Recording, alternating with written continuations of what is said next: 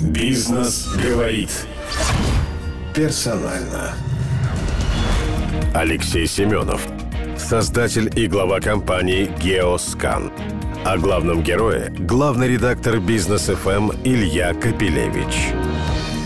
Геоскан родился не из гаража, но из комнаты в обычной квартире, где была собрана первая техника – а сейчас это компания, о которой рассказывают все в российском инновационном сообществе. Поставляют продукцию в 140 стран мира, и многие сцены в голливудских блокбастерах созданы с использованием их программы 3D-моделирования пространства.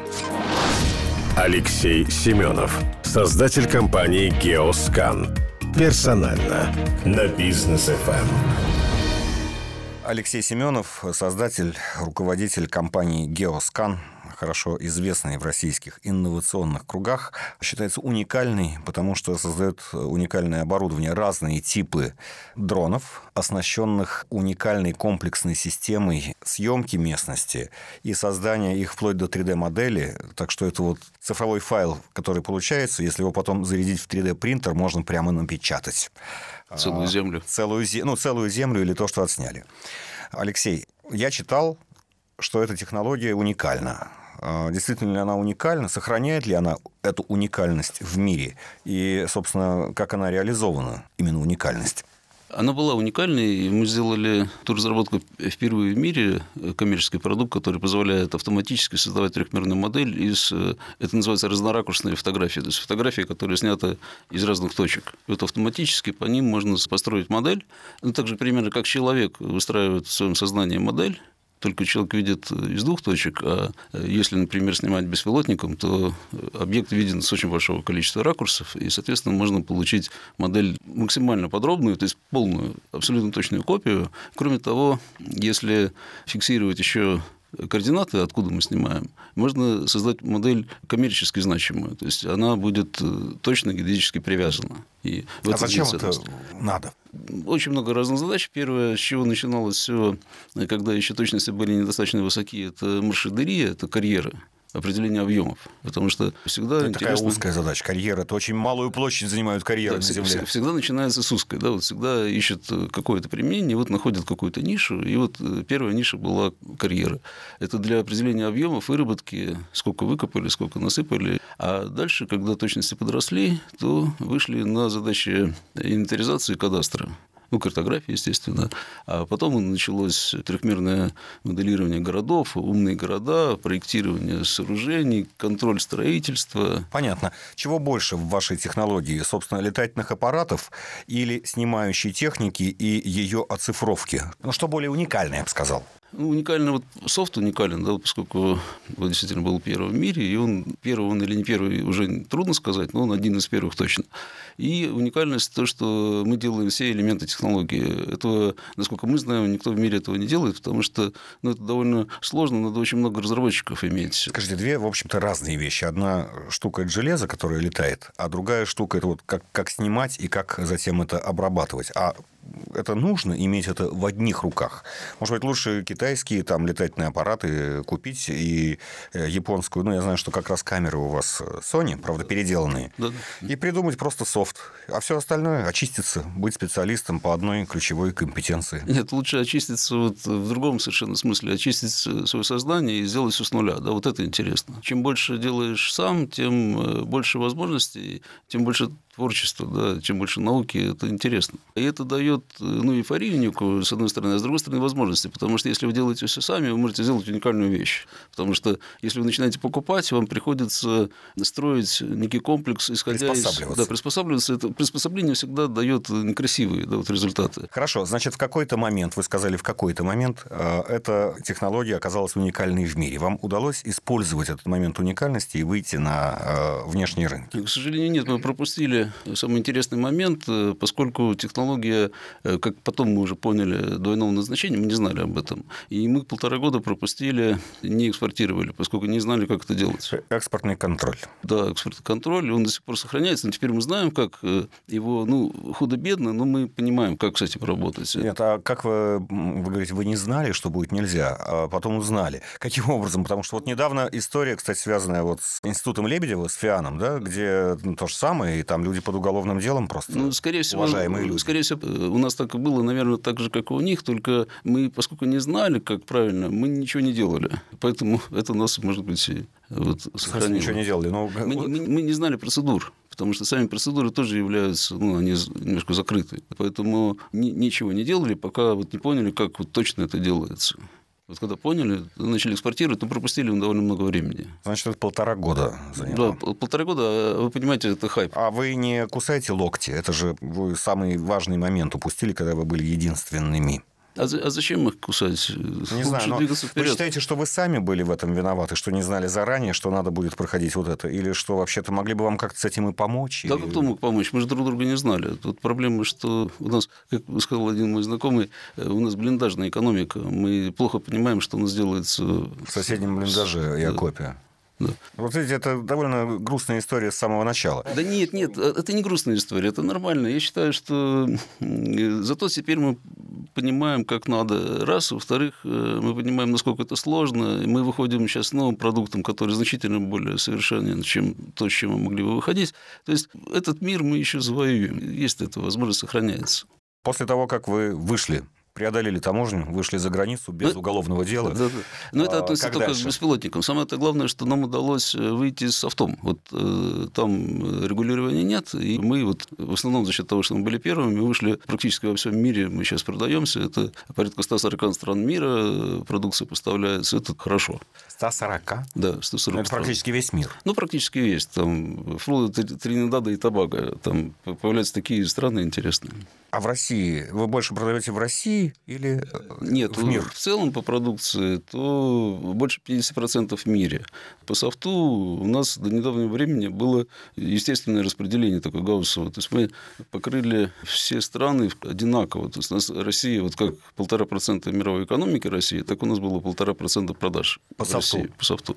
А ведь странно, считаю... все-таки это ваш локальный рынок. И все-таки на локальном Это рынке идеальная ситуация. Игрок. То есть это показывает, что продукт, он правильный, что он не имеет... Вы знаете, он показывает, что в России он меньше востребован, чем во многих не, других не, странах. Нет, нет, нет. Востребованность та же самая. Это означает, что продукт совсем правильный. Это идеальная ситуация. Если вы возьмете Windows, то я думаю, она примерно так же продается. Это идеальная ситуация. Если продукт имеет локальные преимущества, значит, он чем-то уступает конкурентам зарубежным. Хорошо, теперь давайте вернемся все-таки, для чего это применяется. То есть, естественно, я читал, естественно, что вы, так сказать, делаете, э, можете делать э, подробнейшую модель, где что находится, любой площади, любого региона, до любых мелочей или, наоборот, в большом масштабе, сопоставлять это с кадастром, э, с официальными документами и сразу показывать, что, грубо говоря, не там лежит, где не та свалка, где забор стоит не на том месте, где должен стоять, или уж тем более дом, и так далее, и так далее.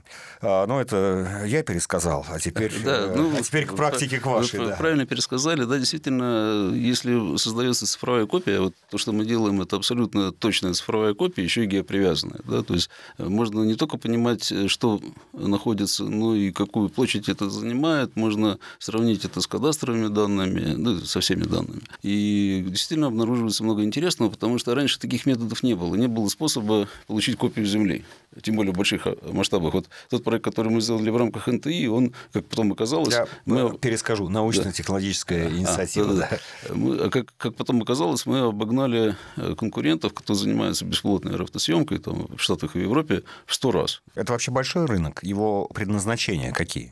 Ну, конечно, большой. Ну, а как иначе? Вот если э, есть цифровая экономика, вы должны э, делать цифровые модели. Все начинается с модели, да, потому что в чем прелесть цифровой экономики? Вы начинаете работать не с вещественными объектами, а с их математическим описанием. И это дешевле. Бизнес говорит персонально. Я знаю, что, собственно, и из космоса ведь э, тоже видно. Более того, э, еще с прежним руководителем э, Роскосмоса Игорем Комаровым э, как-то мы общались, он говорил, что они такой сервис пытались предложить некоторым российским регионам. Они сначала посмотрели, потом сказали, о, что-то тут слишком много видно. Причем видно слишком много того, что не соответствует э, ну, разным, значит, порядкам и установлениям. И как-то, в общем, энтузиазм угас. Во-первых, чем коптеры или, скажем так, дроны лучше, чем космическая съемка? И как вообще насчет энтузиазма изучать свою поверхность? Э, ну, давайте начнем с простого, с техники. Да. Чем коптеры и самолеты лучше, они намного ближе летают, поэтому намного лучше видно. У космоса есть физические пределы ограничения и по разрешению снимков, и по точности привязки. И некоторые задачи из космоса решать э, в принципе невозможно. Например, требование к точности определения координат э, границ участков там, населенных пунктов 10 сантиметров, а то, что может дать космос э, без там, дополнительных каких-то усилий, это порядка нескольких метров. То есть ну, не получается. Там даже разрешение космическое ограничено. Там. А это критично для чего? Для многого это э, критично? Конечно. Если вы занимаетесь стройкой, то вы не можете позволить себе планировать э, строительство объекта, если у вас разрешение снимка, а из космоса есть ограничение 25 сантиметров. Вот уже 23, может быть, еще и можно, а дальше уже нельзя там. И, конечно, ни строительство, ни кадастр, даже какое-нибудь точное земледелие, то невозможно в современном, в самом современном смысле. А вот в том недалеком цифровом будущем вот эта картинка, взятая сверху, ну и наблюдаемая, контролируемая сверху, она, так сказать, будет очень важна для того, чтобы все там само работало, чтобы стройку робот строил, чтобы удобрения тоже робот наносил. Не обязательно. Вот э, самое главное, для чего нужна информация, если вы сверху вниз идти, то начинается все с управленческих решений. Если вы собираетесь управлять каким-то объектом, городом, субъектом, населенным пунктом, сельскохозяйственным каким-то предприятием, вы должны его понимать понимать.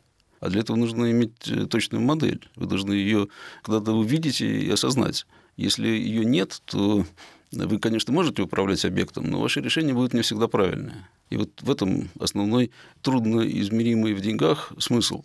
И... На сегодняшний день. Это завтрашний Или пока... день. Это, это, это тоже завтрашний, завтрашний пока день. день. То есть это э, сейчас происходит, но это происходит мало.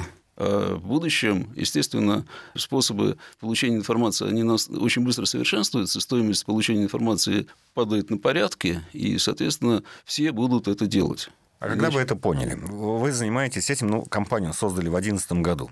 Когда вы поняли, что вот эта сфера будет вообще одной из ключевых, там вот, э, вы говорите даже еще не сегодня, а завтра, ну, уже сейчас на это есть спрос во всем мире?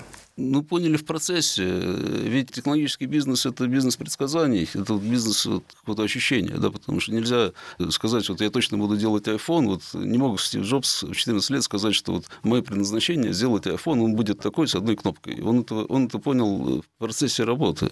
Ну и, и мы, соответственно, тоже поняли это в процессе работы. А начинали с чего? Начинали вообще с беспроводной связи. И как быстро вы от беспроводной связи перешли к единству специальных летательных аппаратов, снимающей техники и программного э, продукта, ну, который все это э, была такая история, превращает что, в Вообще картину. бизнес у меня, как ни странно, первый сделал сын. И он начал как раз вот с этого софта 3D-моделирования. Это его тема, и он ее вот э, тянет уже больше 10 лет там, без выходных. А я на этой поляне положил еще один камушек – беспроводную связь. А потом я решил, вот, а как мы можем соединиться? Ну, интересно же с сыном Вы работать. радиоинженер по образованию? Нет, я физик. Физик-теоретик. Теоретик? Да. То есть вы до того, как занимались я, этим, техникой? Я, нет, я занимался, я там с 93 -го года занимаюсь хай-теком, ну, там много чего прошел, микроэлектронику, химический анализ, там в разных предприятиях работал, ну, в основном всегда занимался разработкой. Вот. А мне было интересно, вот как можно соединить программу 3D-реконструкции, которая, кстати, используется сейчас очень интенсивно в Голливуде и в Electronic Arts, и в других предприятиях, там, фирмах, которые делают фильмы, игры, она номер один вот по созданию спецэффектов. И очень многие, знаете, у Ильфа Петрова была финская мебель Ленинградского дрефтреста. Да, очень многие фильмы, которые к нам приходят из Голливуда, они сделаны вот... С помощью 3D-моделирования в уменьшенном... С помощью вашего софта? С помощью нашего софта. Спецэффекты делаются с помощью софта, то есть создаются персонажи или какие-то объекты, а потом уже не устраиваются уже фильм. Кадзима там приезжал, это его инструмент. А в каких фильмах используют, в каких известных фильмах используют? Вы знаете, я очень мало знаю фильмов, ну, там, «Безумный Макс», например, там, «Игра «Звездные войны», в общем, в самых таких топовых. Это уже с, с помощью вашего именно софта? Да, да, с помощью то есть софта. это не то, что вы снимали сначала объекты, потом их моделировали и Нет, нет, это мы, мы поставляем софт, и люди делают. Ну, э, клипы Шнура, например, сейчас делаются на, на этом софте. Не знаю, знают ли эти ребята, что это делается вот в России, потому что... Знают ли они, что на нем Звездные войны делались? А делалось это ну, в России. Игра, да. игра звездная. И так вот возвращаясь, да, вот было на поляне лежало два камушка. Один камушек – это софт по 3D-реконструкции, второй – беспроводная связь. Ну, естественно, захотелось построить что-то общее. Ну, поэтому мы решили делать беспилотник. Бизнес говорит. Персонально. Сейчас мы к истории вашего бизнеса естественным образом пришли. То интересно, как от идеи все это дошло до такого названия фирмы крупной, про которую в инновационных сообществах мне все говорят, вам надо с Геосканом поговорить. Как это происходило? Все началось э, с фонда но теперь это фонд содействия инновациям. Вот э, получили, он получил грант и пошел развивать свою фирму. Я в свое время получил грант и пошел развивать свою фирму. На посевной стадии мы прошли классическим путем. А дальше вот я, например, освободил комнату в квартире и начинал там. Большая комната была? Не, что там, может, самолетик, самолет удалось собрать? Нет, первый. я же говорю, мы занимались связными делами поначалу, там не надо было много места. А потом мы взяли, хотели взять 40 метров, но взяли на вырост 70. Теперь у нас там 4,5 В аренду, тысячи. да? Но mm. закладывать квартиру не приходилось, да? Не приходилось, да, повезло. Сколько сейчас людей у вас работает? Около 300. Это уже большая компания, и вы гражданским сектором занимаетесь, хотя как двойное назначение. Да, ну двойное назначение это, э, да, к сожалению, хотя аппаратики-то маленькие, ну, но зоркие, формально, но формально, зоркие и умелые. Формально, зоркие да, формально двойное назначение. А, хорошо, и выручка там порядка 400 миллионов в год сейчас. Да, может, побольше. Ну, по разным бизнесам у нас э, немножко в разные корзины это разложены есть. Хорошо, как от, от, на грант вы делали прототипы, скорее всего, какие-то сами устройства, которые надо было кому-то показать? Как вы из разработчиков в промышленность Продал перешли? одно яблоко, купил два яблока. Вот именно так. То есть мы э, сумели одну задачку решить, которую не могли решить, и заработали, и начали вкладывать и постепенно двигались э, из прибыли. Вот. На чем был, был тот первый заработок, который можно было положить уже в основу вот промышленного? Э, ну, у сына это софт, он стал продавать. А у нас это был проект там, по некой связной системе с ретрансляцией, ну, довольно хитрый такой нестандартный. Но это были как бы разовые продажи, которые... Ну, это разовая разработка с последующими продажами, которые какое-то время нас подкормили и позволили нам сформировать ресурсы для дальнейшего развития. Но стало понятно, что мы на этом далеко не уедем, поэтому мы стали вкладывать в другие направления. Теперь у нас их очень много, у нас геологоразведка, образование, там очень много чего. Как бы вы оценили вот движение? У нас же есть некая, так сказать, классическая схема. Вот хорошо фонд Бортника вас заметил, ваши начинания, разработки, помог на грантовой стадии, чтобы вы поработали, так сказать. Потом вам удалось кое-что продать и, кое-что купить в плане, видимо, оборудования, площадей, нанять людей и начать уже, так сказать, переход э, институты развития. Они же должны как бы вас вести, да? Вот у вас вы там показали какой-то результат, у вас появились первые продажи, вас вроде бы должны подхватить там следующие, там, не знаю, Сколково или потом Роснано, если у вас крупное предприятие и по профилю подходит, или веб-инновации, или фонд прямых инвестиций, в конце концов, а потом Сбербанк возьмет и купит, например. Теперь не купит, Видите запрещают. Э, вряд ли им запретит. Э, видите ли, у нас не было желания, чтобы нас купили. Это раз. Поэтому мы очень многими инструментами по поддержке хай-тека не пользуемся, в принципе. Ну, у нас и желания нет, и потребностей нет, слава богу. А те инструменты, которые есть, вот, как я говорил, проект НТИ выполняли, он ну, не совсем удачно сложился с экономической точки зрения, он удачно сложился технически и очень много нам дал. Ну, тогда опишите, это было что? Проект был, научно-технологической это... инициативы, как раз сделать большой, большой да, был, снимок э, как, и модель. Да, да, как я понимаю, вот комплексный. идея проекта была такая, что вот мы пришли в агентство стратегических инициатив и сказали, вот, вот мы такие, вот мы умеем делать это. И там сказали, а вот что можно сделать, чтобы показать, что это вот работает? Ну, я говорю, ну, давайте субъект какой-нибудь забабахаем. И появился такой проект. Субъект федерации. Да, субъект да. федерации. Это действительно это уникальный да. проект. Это 500 тысяч километров мы пролетели, 6 миллионов фотографий. Это гигантский совершенно проект. И, к сожалению, это э, так и осталось многими специалистами недопонятым, что же произошло. Потому что это очень, ну, это очень много, э, трудно, большие цифры очень трудно Перевести осознать. на бытовое сознание, в понимание. Да, да. Специальные средства приходилось строить. Это именно переход, количественный переход на несколько несколько порядков сразу вверх, он потребовал и от нас много усилий, и осознать это сложно. И здесь мы здорово развились на этом проекте, и это нам помогло, вот, реально помогло, э, опять же, не финансово, но в смысле джара и выхода на, на совершенно другие уровни постановки задач, да, вот мы вышли. Бизнес говорит персонально. Я вот вернусь к тому, что мне когда-то рассказывал Комаров, будучи руководителем Роскосмоса, что ну, когда они как бы из космоса делали я понял, в чем разница, ну, так сказать, типологически похожие вещи. У многих это не вызвало энтузиазма, потому что к сожалению, на нашей Земле, если посмотреть на нее внимательно сверху, сразу видно очень много того, что очень многие хотят на самом деле скрыть. А здесь как бы некуда деться. Вот как э, с этим сейчас? Ну, все так же, только мы собираем с единицы площади, мы собираем примерно в тысячу раз больше информации, чем лучший космос. Ну, соответственно, сопротивление в тысячу раз больше. Но, скажем так, такая государственная задача, вот все увидеть сопоставить с тем, что написано, она в принципе есть, тогда у вас будет огромный рынок, безусловно. Тем более вы пилотно это отработали уже. Не, не в масштабах, там, тут для карьеры, здесь для кино, а вот... Да, в тех объемах, территории. которые нужны для решения задачи вот, э, инвентаризации всей страны. Да, э, я считаю, что такая задача есть, но вот когда она есть, вот это мне непонятно.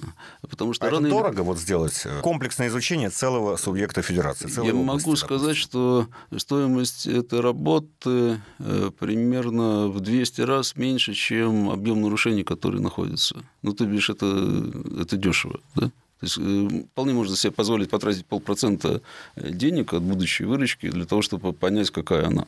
Я считаю, что это нормально. Но я так понимаю, что очередь за этим пока не встала. Я имею в виду, что вот да, регион за регионом что... просят скорее покажите нам все э, с точностью, где, где ну, что не там лежит или стоит. Да, сложно, потому что э, здесь требуются какие-то нестандартные, видимо, подходы. ГЧП, к сожалению, не, не срастается, потому что по Конституции у нас э, землей управляют муниципалитеты, а ГЧП мы можем, ну, точнее, концессию мы можем заключить только субъектом. Вот есть, есть юридические сложности, которые не позволяют упростить эту работу до, до безобразия, да, до ничего ничего, что и денег не надо будет. И, соответственно, есть и ну, непонимание, многие не знают, что это можно, и довольно ну, сложно это запустить. Это процесс, э, который явно... Затрагивает слишком много разных структур и людей.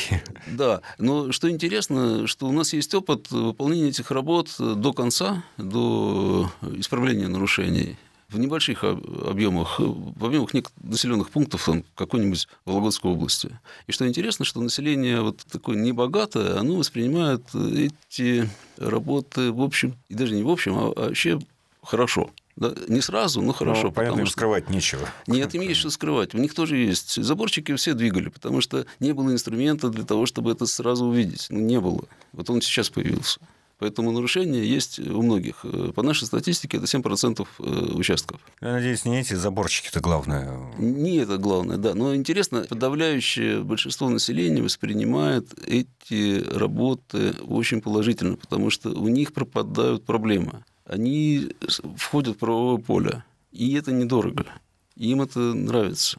Ну, естественно, нравится тем, у кого вот это вхождение в правое поле не сильно ударит по карману. А есть э, те, чем больше нарушения, тем больше, естественно, сопротивления. А что касается все-таки перспектив развития, в нашей стране все, так сказать, очень много на словах заботятся об инновациях, очень много разных структур, которые работают, э, заботятся. И есть, слава богу, компании, как вы к сожалению, не так уж сильно их э, много. Да, много меньше, чем, чем я думал.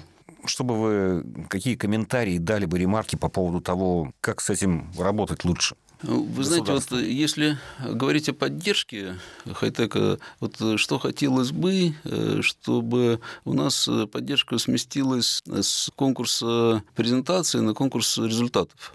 Потому что если есть какая-то задача, и отбор идет по критерию, кто лучше подготовит презентацию и кто убедительно покажет, что у него 150 докторов наук в штате, деньги, скорее всего, получат не те, кто должен. Да? Потому что кто должен получить деньги? Кто достигнет результата. А кто достигнет? А давайте поставим конкурс. Но к этому же результату, чтобы прийти, уже надо потратить деньги.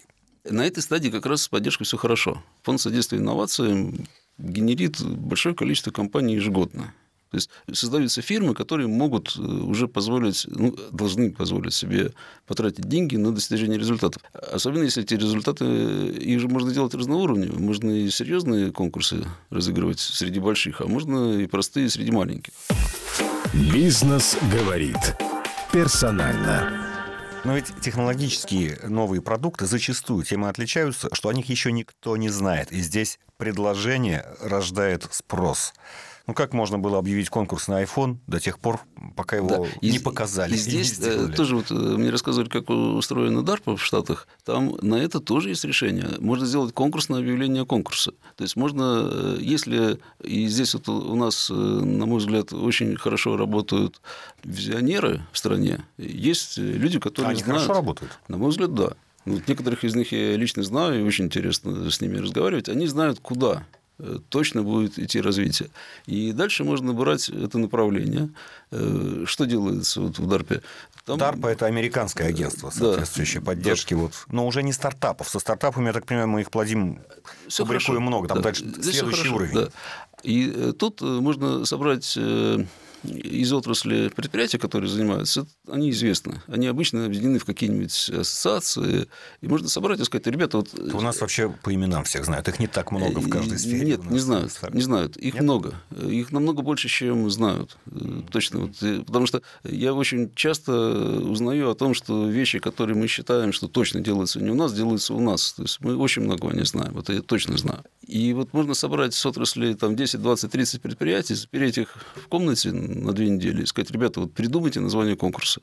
И они придумают, э, если ими поставить условия, что... Но они, они же конкуренты. Они же, каждый из них будет и предлагать придется, на конкурс именно то, о чем он Но если им сказать, что, ребята, вот договоритесь, им придется договориться, и они точно сформулируют задачу, которая точно нужна. Потому что они-то знают, что надо делать совместно они точно знают очень хорошо.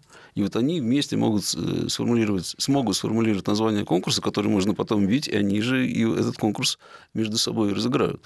То есть, э, Хорошая идея. Есть, Понятно. Да, есть возможность, не зная ничего, ну, то есть есть задача управления, теории управления, когда ничего не известно об объекте, но тем не менее оптимальное поведение существует. А потом они будут готовить уже решение, а не презентацию. Как да, они, они разыграют, деньги. Да, угу. и деньги надо давать тем, кто уже молодец. То есть пока мы немножко перекошены в сторону создания стартапов, а следующую стадию, когда надо уже поддерживать хорошо работающих, вести их дальше, вот здесь, да? Ну вот вы нет самые механизма. точные слова сказали. Поддерживать хорошо работающих. Вот этого механизма нет. Вы выпускник еще советской научной школы. Ваш сын уже, видимо, российской. Ну, не совсем. Мы учились одинаково у тех же самых учителей. И не изменилось, дети, да? Дети. Мой вопрос о том, э, кадры Кадры – это самая большая сложность. То есть, э, если говорить о ограничивающем факторе у нас э, сейчас, то это люди. Людей не найти. За людей идет гигантская драка между крупными, и, к сожалению, идет борьба между нашими фирмами и зарубежными фирмами. И людей надо много, а их просто физически мало. Их вот природа рождает мало. Естественно, еще и мало тех, кто мог бы стать специалистом, проходят, не всем, далеко не всем везет да, попасть в те лифты, которые вот... Образование – это как лифт, да, вот туда заходишь и не видишь, что вокруг происходит, а потом вот выходишь образованным не ощущая это. И не все находят эти лифты, не все оказываются в тех лифтах, в которые, лифте. которые могли бы их увести. То есть люди есть, но вот они не знают, что есть лифт в другом месте. Да, вот они куда-то вошли, а это другой лифт. Он идет со скоростью в тысячу раз меньше, и через пять лет он доводит не до сотого этажа, а до второго.